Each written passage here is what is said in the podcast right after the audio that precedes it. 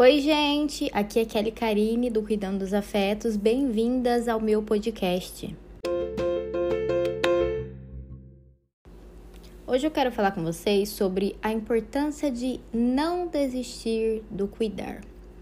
Porque essa é uma coisa que a gente precisa estar sempre em contato.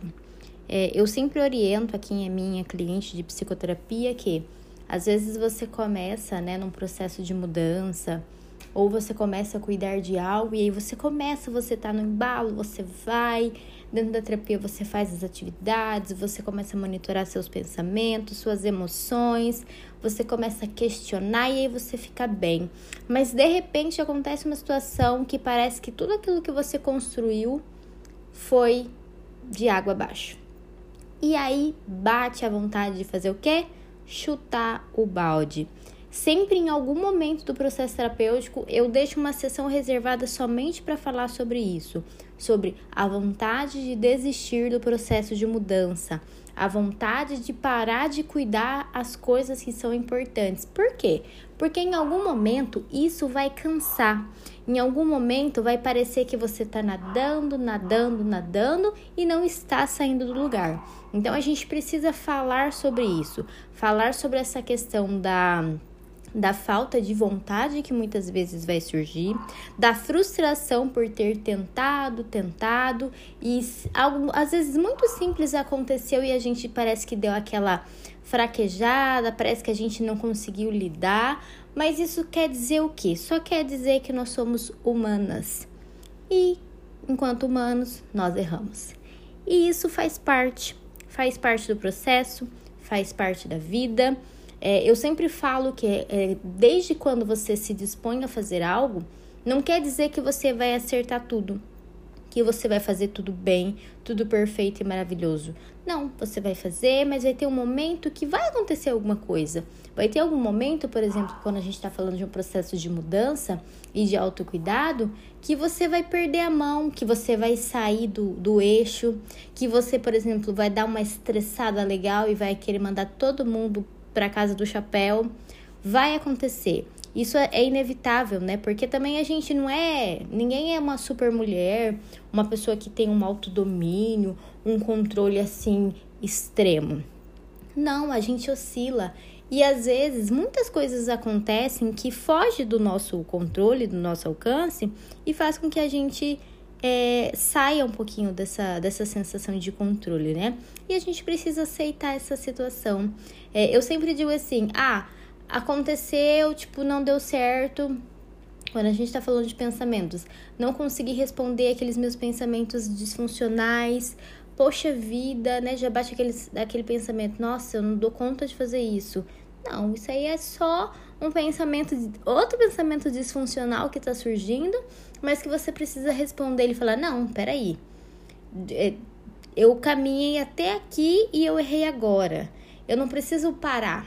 Às vezes eu preciso é, dar uma relaxada, dar uma maneirada, respirar um pouco mais fundo para então eu prosseguir. Não quer dizer que eu precise desistir naquele momento diante daquela dificuldade, diante daquele erro, diante daquela situação. Muito pelo contrário, é, situações assim é, servem para mostrar que, viu, as coisas não estão no seu controle completamente. Em algum momento, as coisas vão sair do, do lugar e você precisa aceitar porque você não manda em nada. É, então, assim, esse superpoder, essa super valorização que existe do controle, de você ser autocentrado, isso é irreal, né? Nós somos pessoas reais em mundo, em, no mundo real, com problemas reais e que precisamos somente lidar com isso. Em alguns momentos nós vamos lidar muito bem, vamos tirar de letra. Em alguns momentos a gente vai ter que batalhar bastante para conseguir não se entregar aquele pensamento, mas em outros momentos a gente não vai conseguir. Mas isso também não quer dizer que a gente é um fracasso, que a gente só faz as coisas erradas. Não, foi um episódio, foi um momento. Eu sempre falo assim: a vida ela é feita de momentos e a gente precisa aprender a lidar com ela. A gente precisa aprender a aproveitar os momentos, inclusive os momentos que não saem como a gente havia planejado. Inclusive os momentos que a gente é, pensou algo, a gente cria um roteiro na nossa cabeça e de repente a vida não segue o nosso roteiro. Então a gente tem que aproveitar até esse momento para fazer uma, uma autorreflexão, entender, peraí, mas o que, que eu tô fazendo? Será que eu tô me cobrando demais, exigindo demais de mim? Então, peraí, eu preciso parar e dar uma descansada, né? Então, é importante manter essa, essa visão, essa flexibilidade, entendendo que a gente vai conseguir lidar com muita coisa, mas hora ou outra aquilo pode sair do, da, do nosso controle. Mas uma, o que não devemos fazer? Não devemos desistir de cuidar. Não devemos deixar de cuidar daquilo que é importante pra gente. Ah, eu tô num processo de mudança, eu tô num processo, vamos colocar uma dieta, eu tô num processo de reeducação alimentar, eu tô num processo tipo de, é, de iniciar uma atividade física. Seja qual for o seu processo, qual for o seu objetivo, saiba que se você errou, você não precisa desistir. Você apenas dá uma desaceleradinha, respira e prossiga.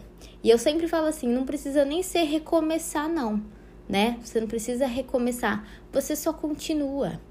Porque o caminho é o mesmo ainda, você não voltou lá atrás.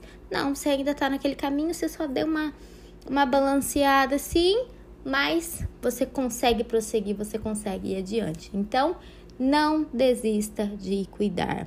Mesmo com perrengue, maneira e segue o seu caminho. Esse foi mais um episódio do podcast Cuidando dos Afetos. Eu espero que vocês tenham gostado e já sabem, né? Se gostou, compartilha com aquela amiga que precisa ouvir sobre isso, compartilha com aquela pessoa que está no meio de um processo, compartilha com aquela pessoa que está cuidando de algo que é importante, mas e que às vezes parece que é bater aquele desânimo. Compartilhe boas ideias.